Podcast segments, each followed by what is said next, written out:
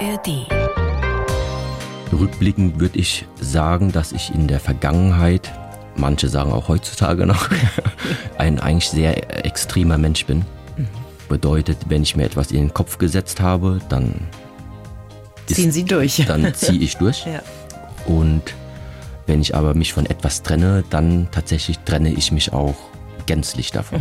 Das heißt, so etwas zwischendrin, so eine, Sie sind klar in Ihren Entscheidungen. Ja, Die blaue Couch. Der preisgekrönte Radiotalk.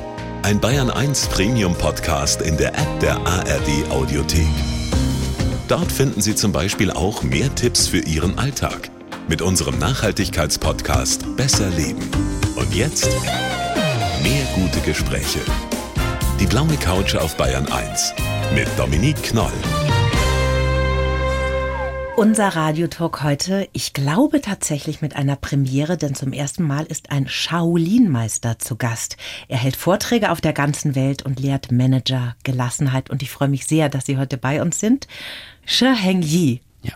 Vielen Dank erstmal für die Einladung und ich freue mich auch sehr hier zu sein. Zum Start müssen wir das natürlich erstmal klären, was das ist, weil ich habe am Anfang auch ein paar Fragezeichen im Kopf gehabt. Shaolin Kung Fu, was ist das?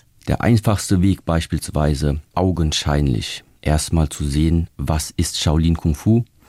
Da hilft es, wenn man einfach diesen Suchbegriff, nehmen wir an, bei Google oder bei YouTube eingibt. Und dann stellt man fest, dass da auf jeden Fall eine gewisse Körperlichkeit damit verbunden ist. Und viele kennen das auch unter chinesischem Kung Fu. Das heißt, sehr oft steht im Vordergrund die Kampfkunst. Und seit vielen, vielen Jahren gab es ja auch bereits verschiedene Tourneen der Shaolin-Mönche aus China, um verschiedene Demonstrationen vorzuführen. Und das hat halt unter anderem dazu geführt, dass man eben Shaolin irgendwann sehr stark auf das Körperliche beschränkt hat. Und einfach um da eine gewisse Balance hineinzubringen. Das heißt, das sind so diese, sag ich mal, Kunststücke mit irgendwie Holzbalken zertrümmern oder Betonplatten auf der Brust zerschmettern und solche Dinge passieren da bei solchen Vorführungen, ne? Genau, das ist eben das, was die Menschen, sage ich mal, gerne sehen, Ja. was einfach ist, die Aufmerksamkeit zu erwecken. Aber es gibt da eben noch sehr, sehr viel tiefergehende und auch viel hilfreichere Methoden, die auch der normale Alltagsmensch in seinem Leben integrieren kann, ohne dass er explizit die Kampfkunst praktiziert. Also über eine sehr anstrengende Körperarbeit den Geist kontrollieren. Kann man das so beschreiben? Kontrollieren ist jetzt ein Begriff, den nutze ich in dem Sinne nicht so gerne. Adjustieren. Okay. Weil, egal in welcher Tradition wir uns aktuell befinden, sehr, sehr oft gibt es eben diesen Begriff von Körper und Geist oder Körper und Seele, egal wie man das jetzt nennt. Aber scheinbar, abgesehen von unserer Körperlichkeit, von dem Physischen, gibt es in jeder Kultur, in jeder Tradition immer einen Aspekt, der eben als etwas Unfassbares beschrieben wird. Das heißt, der Geist, die Emotionen, die Gedanken, der Spirit, die Seele, das sind alles Begrifflichkeiten. Wie kann man die denn beweisen? Aber es ist eben zum Beispiel in unserer Tradition so, dass wir sagen, das, was man sieht, ist ein Teil der Wahrheit. Das, was man nicht sieht, existiert aber auch. Und zum Beispiel so eine Art von Perspektive ist es, was wir versuchen in die verschiedensten Lebensbereiche mit einzubringen. Und die Kampfkunst ist eben ein Instrument, sage ich mal, was es ermöglicht, diese Verbindung von der Körperlichkeit zu einer anderen, sehr tiefgehenden Ebene zu ermöglichen. Gibt es dann da auch Parallelen zum Yoga? Weil ich selber mache seit vielen Jahren Yoga und da ist ja auch der Weg über den Körper zum Geist, zur Seele, wie immer man das nennen möchte, was da in uns schlummert. Gibt es da Parallelen? Ja, also aus meinem Wissensstand bedeutet Yoga übersetzt ja sozusagen Vereinigung. Das heißt, das Ziel der Yoga-Praxis ist die Vereinigung. So, die Frage ist jetzt, und ich denke, das ist von Mensch zu Mensch unterschiedlich, was es da zu vereinen gibt. Und genau da ist zum Beispiel ein sehr schöner Punkt. Das heißt, auch bei uns geht es um die Einheit, um die Einheit von Körper und Geist. Aber wie ich eben bereits erwähnt habe, Geist ist etwas, das kann ich so jetzt erstmal nicht beweisen. Also sage ich, okay, ich lege erstmal komplett den Fokus auf das, was ich jeden Tag im Spiegel sehe. Mhm. Und das ist mein Körper. Wenn es bei mir gut läuft, schaffe ich es so dreimal in der Woche Yoga zu machen. Sie trainieren sieben Tage die Woche bis zu acht Stunden täglich. Gibt es nie diesen einen Moment, wo Sie sowas wie eine Antriebsschwäche spüren? Oder ist das einfach so in Ihrem Leben mittlerweile, dass Sie darüber gar nicht mehr nachdenken? Also das Trainingspensum, so wie beschrieben, das ist in den Hochzeiten der Fall, dass mhm. es wirklich dann fast bis sechs oder acht Stunden Training pro Tag sind. Ja, aber natürlicherweise richten wir uns da auch nach den Jahreszeiten. Mhm. Das heißt, im Winter fällt das tatsächlich ein bisschen weniger aus und dann je nach Tageszeit kommt es auch darauf an, wie die Intensität dieses Trainings gestaltet ist. Aber letztendlich ist ein Kernelement, was man insbesondere in der Kampfkunst immer wieder widerfährt, mhm. ist eben, dass es keinen leichten Weg gibt. Angefangen bei Liegestützen. Ja, das heißt, wenn man bisher Liegestütze nicht gewohnt ist, macht dann das erste Mal das Training mit, da ist es für die meisten Menschen unmöglich, 50 Liegestütze zu schaffen. Mhm. Aber das ist eben auch nicht der Weg, sondern der Weg ist immer, wir fangen mit fünf Liegestütze an für, sage ich mal, eine Woche und dann langsam merkt man, dass also durch den geänderten Lebensalltag fängt eben an, einfach etwas sich zu verbessern. Mhm. Erste Woche 5, zweite Woche 20, dritte Woche sind 50 schon möglich. In drei Wochen schafft man 50 Liegestützen, wenn man jeden Tag übt. Ist das so? Das ist, denke ich, auf jeden Fall möglich, ja. Und nicht nur für 25-jährige junge Männer. Ähm, nein. Und genau da kommt jetzt eben das gewisse Etwas ins Spiel. Mhm. Was macht den Unterschied, ob man etwas jetzt wirklich schafft oder nicht? Und da ist es nicht nur die Gegebenheiten, die wir körperlich mittragen, mhm. sondern insbesondere eben auch, wie ist die innere Welt, die innere Einstellung zu dem Ganzen ausgerichtet. Mhm. So. Und dementsprechend ein Kernelement ist eben einfach zu sagen, es gibt keinen leichten Weg. Mhm. In dieser Welt hat es bisher für sehr viele Menschen einfach nichts gegeben, ja, wenn man etwas so einfach geschenkt bekommt dann hat das meistens aber auch keinen hohen Stellenwert für einen persönlich. Mhm. Aber wenn man für etwas sehr hart arbeiten musste, sehr viel Mühe darin investiert hat und weiß, da ist eine sehr lange Historie mit verbunden, dann hat das einen ganz, ganz anderen Stellenwert. Mhm. Und so ähnlich ist das eben jetzt bezugnehmend auf unseren Körper und unsere eigene Entwicklung. Sie leben ja in einem buddhistischen Kloster in der Nähe von Karlsruhe, sind aber kein Mönch halten sich aber trotzdem an alle Klosterregeln und denen die Mönche eben auch unterliegen. Welche sind das denn? Genau. Also das Kloster ist der Shaolin Temple Europe in Otterberg mhm. in der Nähe von Kaiserslautern. Habe ich, was habe ich gesagt? Das steht hier auch. Karlsruhe. Karlsruhe, um Gottes Willen. Entschuldigung. Genau. Kaiserslautern natürlich. Mhm. Mhm. Der Weg, um tiefer in diese Lehren einzusteigen. Sehr oft wird damit verbunden, dass wir als erstes den Blick auf uns selbst richten müssen. Mhm. Wenn wir uns Klöster in der Vergangenheit zum Beispiel anschauen, sehen wir sehr oft, dass ein Kloster meistens durch Wände oder durch Mauern zum Beispiel umzäunt war. Der Grund dafür ist eben, dass innerhalb eines Ordens, innerhalb eines Klosters ein Raum geschaffen werden soll, in dem ein Praktizierender sich voll und ganz auf das einlassen kann, was er entwickeln will. Das heißt, innerhalb der Ordensgemeinschaft muss sich niemand darum kümmern, was gibt's zu essen, was gibt's zu trinken, wo kann ich schlafen, wo kommt das Geld her. Das ist alles, was sozusagen durch die Ordensleitung bereitgestellt wird. Mhm. Und Augenmerk ist also während des Aufenthaltes, sich rein auf die Praxis zu konzentrieren.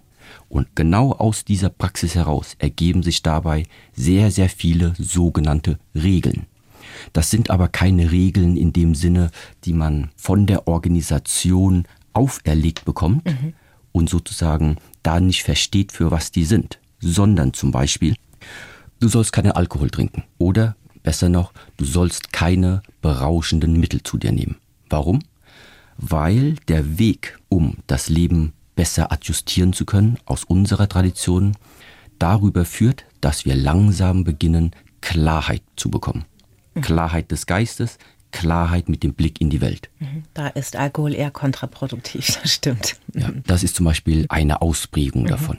Oder wie auch im Christentum bekannt, du sollst nicht lügen, ganz einfach, weil in unserer Tradition letztendlich eine gewisse Verbundenheit besteht. Das heißt, lügst du einen anderen und es besteht diese Verbundenheit, dann ist das letztendlich einfach auch nur die Lüge an dich selbst. Ja. Oder du sollst keine Beziehung führen, zumindest nicht während du dich innerhalb des Klosters befindest. Mhm.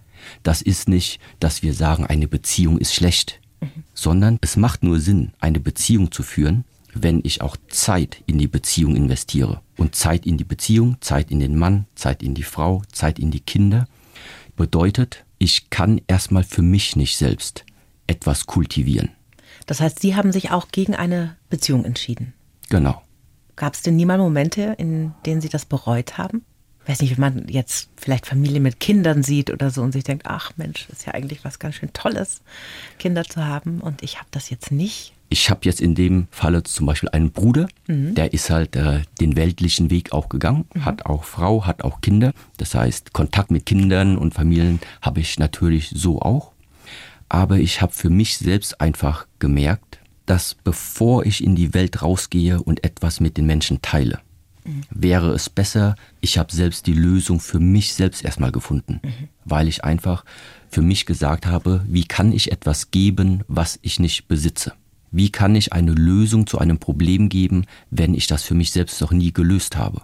Und es gibt ja innerhalb der Menschheit und innerhalb des Charakters, innerhalb der Menschen selbst immer wiederkehrende Angelegenheiten, komplett unabhängig von Kultur und von Zeitalter. Das sind zum Beispiel, wie gehe ich grundsätzlich mit Trauer um? Wie kriege ich meine Wut in den Griff? Wie gehe ich mit der Enttäuschung um? Ja, wie gehe ich mit Depression um? Wie gehe ich mit der Eifersucht um? Weil das sind alles Elemente, jeder Mensch wird das früher oder später spüren. Mhm. So, und die Frage ist jetzt, was will mir das Ganze sagen und wie kann ich das Ganze nutzen, um mich selbst zu einer Person zu entwickeln, die irgendwann stabil steht. Fahren Sie denn eigentlich mal in den Urlaub? Machen Sie sowas überhaupt oder ist das nicht vorgesehen in Ihrem Leben? Das Schöne ist mittlerweile, dass aufgrund der Präsenz, die es mittlerweile gibt, es manchmal Einladungen gibt mhm. in die verschiedensten, in die verschiedensten Teile der Welt. Und was ich mittlerweile wirklich gerne mache, ist, dass ich drei Tage vor dem Termin beispielsweise anreise ah, okay. und dann erstmal einfach Zeit verbringe, mir die Menschen anschaue, mich einfach auf die Parkbank setze und einfach nur in Beobachtungsmodus gehe, um mich mal einzufühlen, was ist das für eine Kultur, wo ich mich gerade befinde. Ja. ja. Dann habe ich den Termin und dann hänge ich vielleicht noch mal zwei oder drei Tage dran. Aber es gibt sowas für mich in dem Sinne eigentlich nicht, dass ich sage, so, jetzt gehe ich mal zehn Tage irgendwo hin und mache gar nichts. Mhm. Weil ich für mich halt auch selbst beschlossen habe, diese Trennung zwischen jetzt ist privat und jetzt ist Arbeit mhm. oder heutzutage das ist jetzt oder diese Work-Life-Balance, mhm. ja, Work, Arbeit, Life, Leben, das macht für mich keinen Sinn, mhm. sondern ich habe aktuell ein Leben, so wie ich es kenne, und innerhalb dieses Lebens können aber sehr viele verschiedene Dinge stattfinden. Innerhalb dieses Lebens kann ich eine Familie gründen, innerhalb dieses Lebens ja, kann ich ein Buch schreiben, innerhalb dieses Lebens kann ich in Urlaub gehen, das heißt, das sind alles Elemente innerhalb meines Lebens. Mhm. Bedeutet aber auch, egal was ich tue, es bin immer ich, der dabei ist. Und dementsprechend ist der Ansatz eben zu verstehen, zu fragen, wer bin ich eigentlich? Was macht mich eigentlich aus? Was sind meine Stärken? Was sind meine Schwächen? Und das führt über die Eigenbeobachtung. Mhm. Das Bewusstsein über sich selbst. Ich glaube, der Begriff Arbeit, der ist natürlich bei Ihnen auch nicht so verwendbar, wie wir den im klassischen Sinne kennen. Ne? Das ist ja einfach Ihr Leben und Ihr Dasein. Wir haben Ihnen einen Lebenslauf geschrieben, machen wir für jeden Gast und ich darf Sie bitten, den jetzt mal vorzulesen. Und dann bin ich mal so gespannt, was Sie dazu sagen. Mein Name ist Sheheng Yi und ich möchte mit meiner Lebenszeit etwas Sinnvolles anfangen. Ich bin geprägt von meinen Eltern, dem Aufwachsen in einem Haus mit klaren Grundregeln und sozialen Pflichten. Als kleiner Junge schickte mich mein Vater zum Kung-Fu-Training, was mich vom Bildschirm weglotsen sollte. Wurde später mein Lebensweg. Ich folgte den Wünschen meiner Familie, häufte Wissen und Diplome an, kam mir selbst aber nicht näher.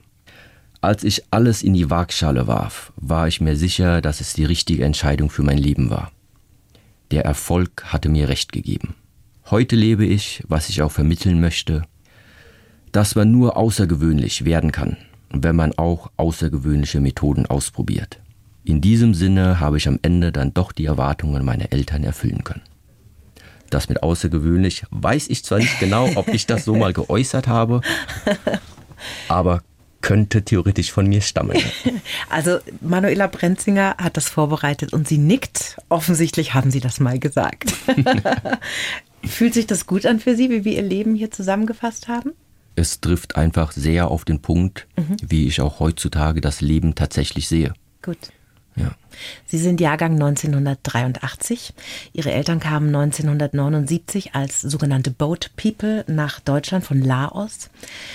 Sie kamen ja hier an mit nichts als einer großen Liebe füreinander. Mit welchen Werten sind Sie denn aufgewachsen, wenn Sie so zurückdenken an Ihre Kindheit?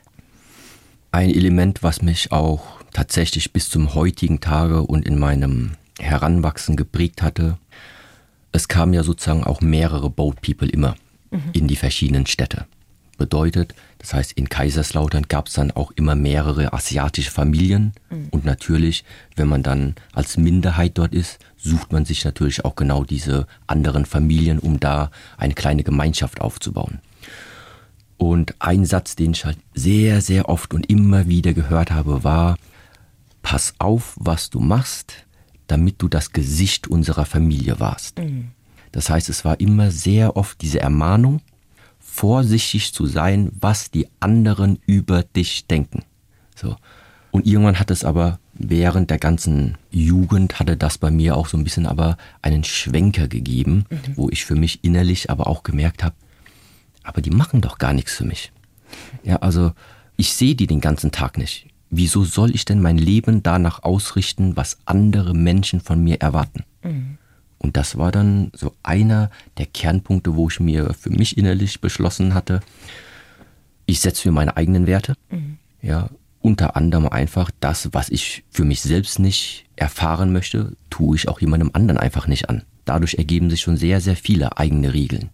Aber eben auch, wenn ich etwas für richtig erachte mhm. und mein Herz komplett hinten dran steht, dann mache ich das. Mhm. Und. Es ist ja oft so, dass die Kinder von Familien, die nach Deutschland kommen, extrem Druck auch kriegen von den Eltern. Ja, also wir möchten, dass du es mal besser hast als wir. Du sollst Abitur machen, studieren, du sollst einen ganz tollen Beruf haben, Geld verdienen und so weiter. War das bei Ihnen auch so, dass Ihre Eltern da gepusht haben? Das war sicherlich so, dass ich sehr großem Druck ausgesetzt war in der Zeit, wo man natürlich als Kind diesem Druck ausgesetzt ist. Da fehlt einem ja einfach gänzlich die Perspektive, beurteilen zu können, wo kommt der Druck her. Mhm. Aber letztendlich jetzt im Rückblick, ich weiß nicht, ob es Eltern gibt, die nicht das Beste eigentlich für ihre Kinder wollen. So, okay. das heißt die Idee, studier, mach dies, mach das, werd Doktor, werd Anwalt.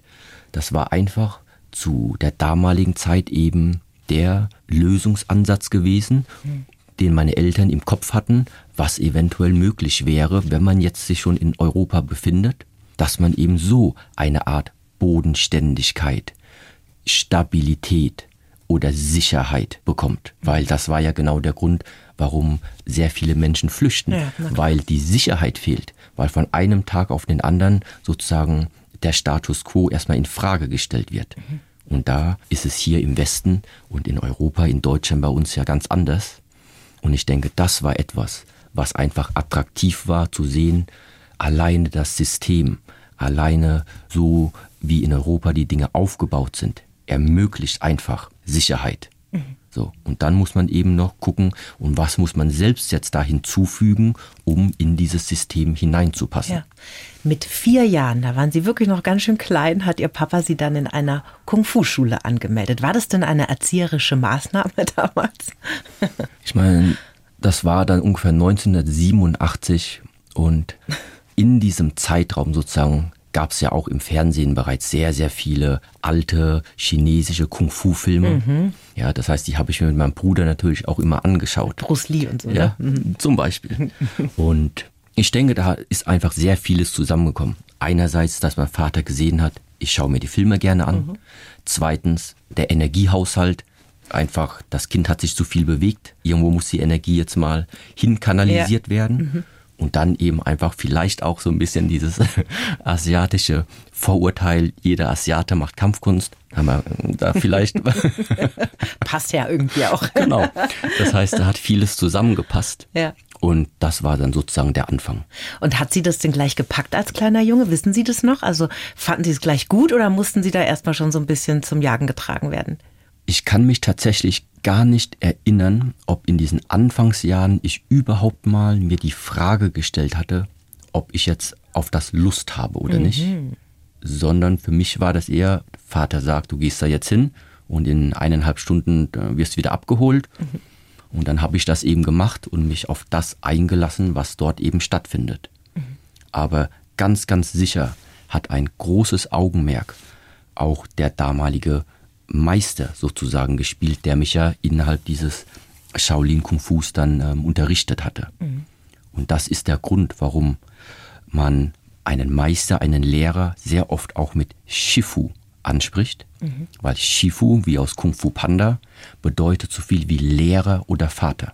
Und das ist tatsächlich so, das also ist eine Art und Weise der Erziehung durch meinen leiblichen Vater erfahren habe. Mhm. Aber da gab es eben auch noch einen erzieherischen Anteil, der kam durch meinen Lehrer, durch meinen Vater innerhalb der Shaolin-Kampfkünste. Und den haben Sie auch als Vaterfigur wahrgenommen? Genau. Ah, ja, und das heißt, da war also auch von vornherein schon diese Autorität auf der einen Seite, aber das, was eben eine Familienbeziehung so kennzeichnet, ist ja nicht nur, dass da einerseits Loyalität dem Vater gegenüber oder der Mutter, mhm. sondern auch Verantwortungsbewusstsein von den Eltern den Kindern gegenüber. Mhm. Das heißt, das ist ja eine zweiseitige Sache. Und wenn diese Chemie so zusammenkommt, dass es also da jemanden gibt, der will dich wirklich voranbringen, dann ist eben auch erwartet, dass du dich aber auch darauf einlässt und vollen Herzens mhm. Diesen Weg eben gehst.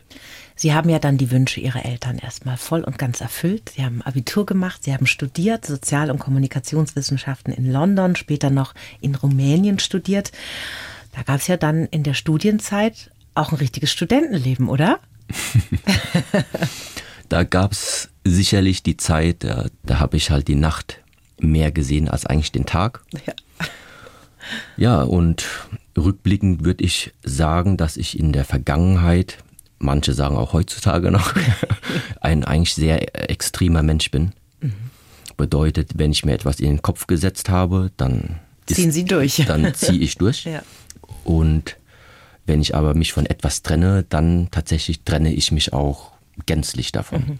Das heißt, so etwas zwischendrin, so eine. Sie sind klar in Ihren Entscheidungen. Ja. ja.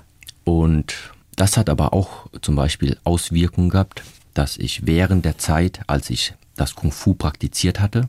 Das war dann vom vierten Lebensjahr bis ungefähr zum 21. Mhm. Also fast durchgängig 17 Jahre wow. hatte ich sozusagen diese Struktur Schule, Training, Lernen. Ja, Schule, Training, Lernen, Schlafen. Die, mhm. Diese Art, simplistisch ausgedrückt. Und irgendwann habe ich aber gespürt, oder dann kamen diese Stimmen, die ganzen Freunde gehen aus und machen dies und machen das da habe ich mich halt schon ein bisschen gefragt, ob ich vielleicht nicht ein bisschen zu extrem bin und das Leben gerade an mir vorbeizieht. Mhm. Also innerlich hat sich da dann in mir so ein Druck aufgebaut, wo ich eigentlich so ein bisschen losbrechen wollte. So, und das habe ich dann letztendlich eben auch getan, verbunden mit der Studentenzeit. Mhm. Und die war interessant, die war lehrreich, die war sehr aufregend, aber sie war nach sieben, acht Jahren auch nicht körperlich gesund, sage ich mal. Haben Sie denn während Ihres Studiums weiter trainiert oder war dann eine Kung-Fu-Pause erstmal? Von der ersten Schule war ich ja sozusagen weg aufgrund des Studiums, mhm. aber unmittelbar, wenn ich in eine neue Stadt gekommen bin, habe ich immer als erstes geschaut, welche Kampfkunstschulen gibt es überhaupt mhm. und wo kann ich mein Training sozusagen wieder aufnehmen. Ja, weil eben dieses körperliche Training immer einfach so ein Ankerpunkt für mich war. Das heißt, egal wie viel ich lernen musste, egal mit wem oder was für Ärger, für Stress es gab, spätestens beim Training war das schon mal so das erste Ventil, wo sehr viel Frust und Ärger oder egal was es ist oder Müdigkeit, wo das alles wieder ausbalanciert wurde. Und deswegen war für mich dieses körperliche Training immer eigentlich ein wichtiger Bestandteil gewesen. Ja. Gab es denn während Ihres Studiums schon die Idee, mal ein Kung-Fu-Meister zu werden, mal irgendwie in diese Richtung zu gehen, dass das mal Ihr Leben sein könnte und nicht jetzt in einen, sag ich mal, normalen Job zu gehen? Das war es tatsächlich nicht. Das heißt, dort, wo ich heute gelandet bin, ist auch mir manchmal immer noch ein Rätsel. ja, aber als ich die erste Kung-Fu-Schule verlassen hatte, da dachte ich eigentlich, hatte ich eigentlich abgeschlossen, zumindest mal mit diesem Kung-Fu-Bereich und hatte deswegen eben ja auch in anderen Stilen nach Erfahrung geschaut. In Aber anderen Kampfkunststilen. In anderen Kampfkunststilen, ja. Aber dass ich so etwas eines Tages tagtäglich machen würde oder das zum Lebensinhalt wird, mhm. war eigentlich zu dem Zeitpunkt undenkbar. Zumal, wie gesagt, das war ja die Studienzeit, bedeutet, immer noch in dem Wissen, die Eltern wollen, dass du jetzt dieses Studium fertig machst und irgendwann halt äh, von mir aus die große Kohle. Mhm. Ja, das heißt, das war ja auch immer im Hinterkopf noch dabei gewesen. Und so wie es heutzutage ja für die meisten Menschen zutrifft im Kampfkunstbereich, alleine, das ist sehr schwierig da. In Ihrem Buch beschreiben Sie auch einen Satz Ihres ersten Meisters. Es ist besser, jeden Morgen aufzustehen und etwas zu tun, was du gerne und mit Freude machst, als nur des Geldes wegen aufzustehen. Und wahrscheinlich hat sie das dann in eine Richtung gebracht, auch so ein bisschen, ne? Genau. Mit ungefähr, das war im Jahre 2010, alle Studien waren zu dem Zeitpunkt beendet. Mhm. Ich war auch bereits in verschiedenen äh, Praktikas. In dem Fall war es die Telekom gewesen. Und es war sozusagen genau der Zeitpunkt, wo ich mich jetzt fragen musste, okay, die Eltern sind jetzt glücklich, du hast jetzt erstmal alles fertig studiert, du hast jetzt deine Diplome, bist jetzt sozusagen zertifiziert und bereit. Und was machen wir jetzt? Mhm. Und dann ging ich halt sozusagen wirklich einige Wochen, einige Monate in mich, weil ich schon mir bewusst war, das ist jetzt eine Entscheidung mit Tragweite, zumindest für mein Leben. Na klar. Ja, und einer dieser Sätze, der mir halt wirklich geholfen hatte, war der Satz, den Sie eben geäußert hatten. Und ich habe mich gefragt, okay, ich habe jetzt 13 Jahre Schule, Abitur, 8 Jahre nochmal studiert. Das sind insgesamt 21 Jahre. Aber länger als diese 21 Jahre habe ich eigentlich immer schon die Kampfkunst praktiziert. Mhm. Und da habe ich mir eben einfach gesagt, okay, wieso versuche ich nicht das, was mir eigentlich so sehr geholfen hat, den Menschen mal näher zu bringen? Und was das eben ist, was mir geholfen hat, ist, einen Ankerpunkt zu haben im Leben, zu dem man immer wieder zurückkehren kann. Und das Besondere an der Kampfkunst ist, es ist vollkommen egal, wer was sagt, sondern das Vorankommen innerhalb der Kampfkünste ist nur von einer einzigen Person abhängig. Und das ist eben man selbst, wie gut man seinen Körper kennt, wie gut man seinen Geist kennt, wie gut man sich selbst kennt, wie gut man mit den inneren Gefühlen, den Emotionen von sich selbst umgehen kann, wie stark der Wille ist, wie stark das Durchhaltevermögen ist, das sind alles Elemente, die werden innerhalb der Kampfkunstpraxis kultiviert. Aber ich habe halt einfach für mich gesehen, aber die Auswirkung, die das hat, verbreitet sich eben auf das ganze Spektrum, was das Leben für einen bereithält. Mhm. Und das war eben dieser Punkt, wo ich dachte, ich glaube, das macht Sinn. Mhm. Haben Sie ja schon mehrmals erwähnt, wie wichtig das ist, sich vom Urteil anderer unabhängig zu machen. Wie haben dann aber Ihre Eltern so reagiert, als Sie nach Ihren sehr erfolgreichen Studien ja dann gesagt haben, nö, ich werde jetzt aber kein Jurist und auch kein Arzt und auch kein äh, Journalist, sondern ich möchte gerne einen Shaolin-Tempel gründen oder Shaolin-Meister werden. Wie haben die denn reagiert? Ja, da gibt es so ein schönes Bild. Ja, ich glaube, das ist von Star Trek und zwar dieses ja, wo man die Hand, Hand vom Gesicht. Hand vom Gesicht. Ich, ich denke, das würde so am besten ausdrücken, wie sich meine Eltern wahrscheinlich da erstmal gefühlt hatten. Ja. Das heißt, weil für meine Eltern war es klar, auch eine Investition natürlich auch vom Geld her, diese Studien zu ermöglichen. Und dann komme ich jetzt auf einmal mit so einer Idee. Andererseits aber wussten meine Eltern eben immer auch schon, erstens ist es sehr schwierig, mich von etwas abzubringen. Und sie wussten eben auch oder sie merken, wenn ich mir wirklich was festgesetzt habe, hatte ich es zu jedem Zeitpunkt eigentlich auch immer erreicht. Mhm. Und dementsprechend waren sie vielleicht am Anfang nicht ganz überzeugt, aber auch nicht abgeneigt, sage ich mal. Das heißt, da war schon ein Vertrauen da. So, der Junge ist am Heranwachsen, der Ja. wird schon wissen, was er tut. Und Sie kannten Sie ja auch Ihre Eltern, ne? dass Sie eine gewisse Klarheit haben und eine Zielstrebigkeit, Dinge durchziehen. Ich glaube, da hat man ja dann auch schon einen Vertrauensvorschuss, wenn man sowas macht. 2011 haben Sie dann den Shaolin Temple of Europe in Otterberg bei Kaiserslautern gegründet. Das hat am Anfang ja so ein bisschen geholpert, ne? bis das richtig gut gelaufen ist. Haben Sie immer so einen ganz festen Glauben gehabt, ja, das wird? Oder gab es da auch mal Gefühle wie Angst, Sorge, Unsicherheit in dieser Zeit bei Ihnen? Korrekterweise muss man so sagen, dass 2011 sozusagen die Gründung des Shaolin Temple Europe war. Diese Organisation oder ich sag mal so, die Vorarbeit dafür fing aber bereits 1987 an. Ah, okay. Ja, das heißt, es gab da auch Partner, es gab da auch Brüder. 1987 fing Also 87 mit vier Jahren habe ich angefangen, aber aus dieser Kampfkunstschule heraus hatte sich das sozusagen entwickelt. Genau. Ja, jede Idee ist letztendlich erstmal was Schönes im Kopf und dann müssen eben einfach die Taten folgen. Und sich etwas zu wünschen, da stellt man halt einfach fest, dass Wünschen das eine ist und dann, was man bekommt, das andere. Und dementsprechend war es eben in den Anfangsjahren so, dass das Interesse blieb aus. Das Interesse, was notwendig gewesen wäre, ist einfach ausgeblieben. Und von daher gab es da schon sehr schwierige Zeiten, wo ich mir gedacht habe, okay, war das vielleicht jetzt keine gute Entscheidung? Soll ich jetzt noch schnell umschwenken oder was mache ich? Und einfach auch in dem Hintergrund, dass für das ganze Projekt natürlich auch jetzt ein Darlehen im Raum stand. Und ja, letztendlich aber war Aufgeben einfach keine Option. Und ich kann es bis zum heutigen Tage nicht sagen, warum. Aber dann kam auf einmal einfach der kleine, aber feine Aufschwung, der mehr oder minder jetzt bis zum heutigen Tage eigentlich sich fortsetzt. Und das ist eben das, was mir auch Kraft gibt, äh, nicht nur zu sehen, dass jetzt dieses Kloster gewachsen ist, sondern insbesondere, dass die Idee, dass Menschen das für sich nutzen können und dann gesundheitlich oder mental äh, es ihnen besser geht, das ist vor allem das Erfreuliche an der ganzen Geschichte, Ja. dass genau das eingetreten ist. Sicherlich hat was damit zu tun, Ihre Reichweite, die Sie auf YouTube zum Beispiel haben. Da gibt es ja ganz viele Videos. Es gibt sogar ein digitales Self-Mastery-Programm über zwölf Monate, das man machen kann. Diese Kurse bei Ihnen im Kloster, die man eine Woche dauern, die glaube ich, ne, die man machen kann. Erklären Sie doch mal, was da so passiert. Also wenn ich da hinkomme als 52-jährige Frau, kann ich da überhaupt mitmachen? Weil ich habe da verdammt viele junge Männer mit sehr harten Bauchmuskeln gesehen in diesen Videos.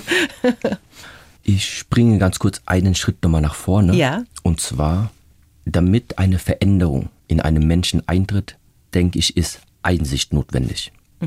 Wie diese Einsicht bei einem Menschen äh, vorangebracht wird, das ist erstmal nicht so wichtig. Dazu gibt es einfach verschiedene, ich sag mal, Kanäle.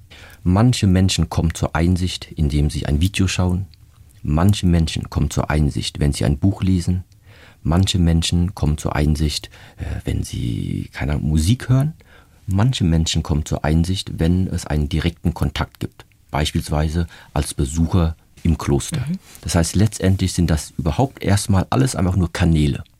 Vom Lehrinhalt her sind die alle gleich ausgerichtet. Es geht darum, wenn jetzt die Person da ist, was können wir tun, damit der erste Schritt eintritt? Einsicht. Und dementsprechend ist der Aufenthalt, wenn Sie zu uns kommen würden, in sehr, sehr vielen Aspektpunkten genau danach ausgerichtet, dass diese Einsicht auch eintreten kann. Bedeutet, Handy abgeben. Die ganze Woche. Die ganze Woche. Wow. Ja? Oder zumindest ist es sehr gerne gesehen, wenn keine Handys gesehen werden, Ja, sozusagen. Ja, verstehe. Ja. Man lebt in einer Gemeinschaft zusammen. Das heißt, da steht auch das Individuum eigentlich nicht so sehr im Vordergrund. Es gibt Gemeinschaftsarbeiten. Das Training findet gemeinschaftlich statt. Und es ist tatsächlich sehr, sehr viel ruhige Zeit vorhanden.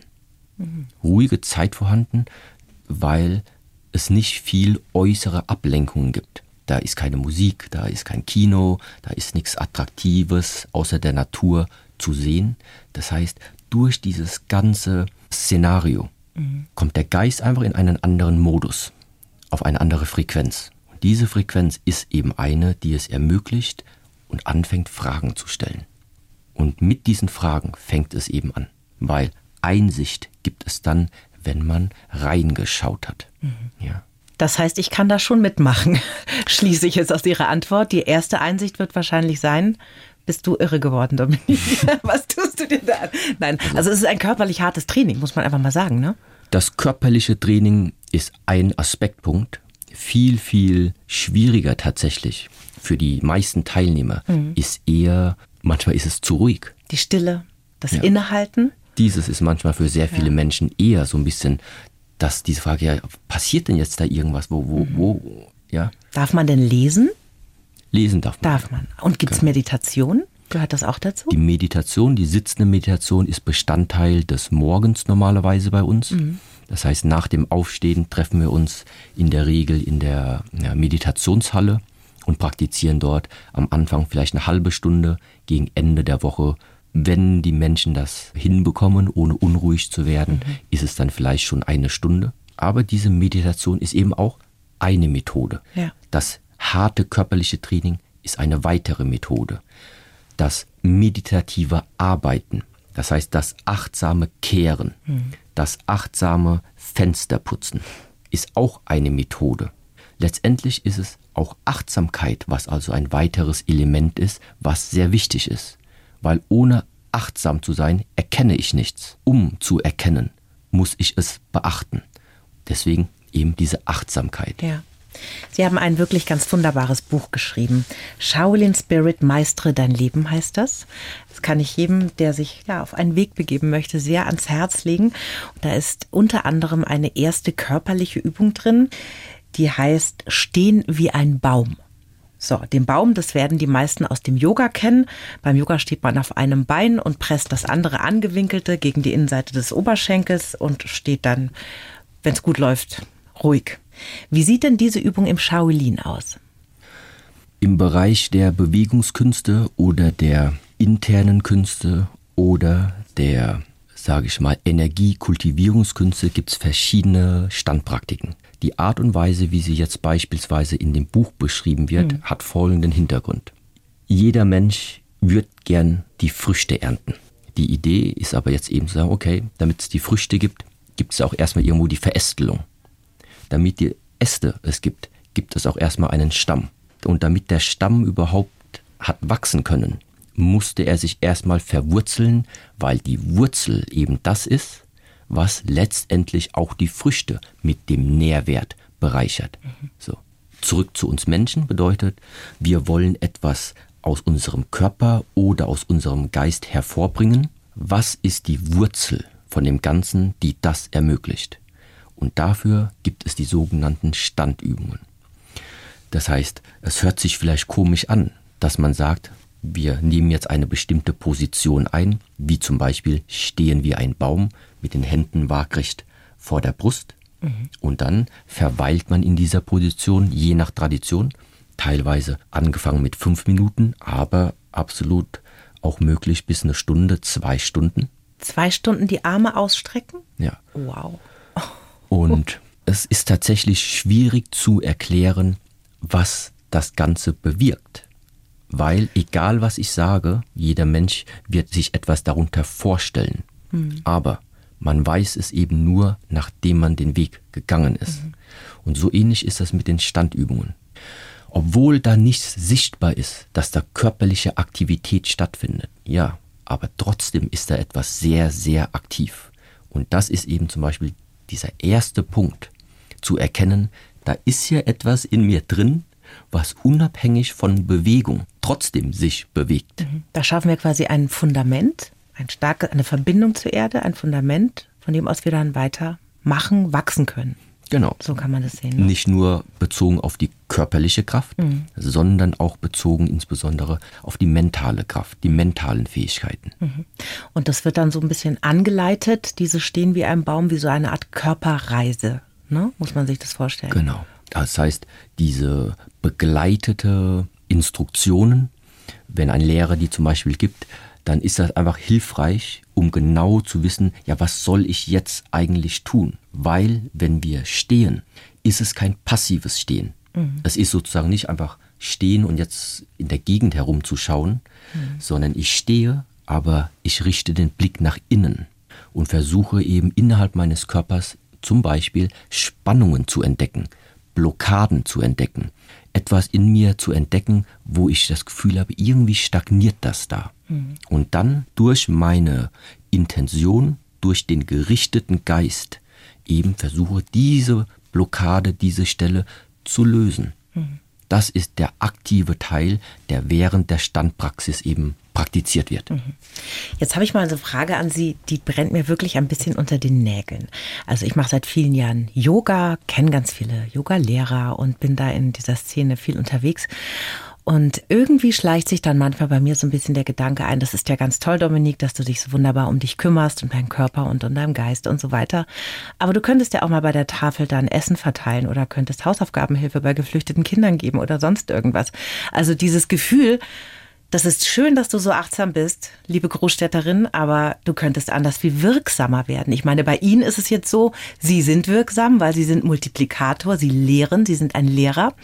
Aber dieses, sag ich mal, Selbstoptimieren und das zu betreiben, das hat auch immer so ein bisschen was von einem egoistischen Verhalten, habe ich manchmal das Gefühl. Wie sehen hm. Sie das denn?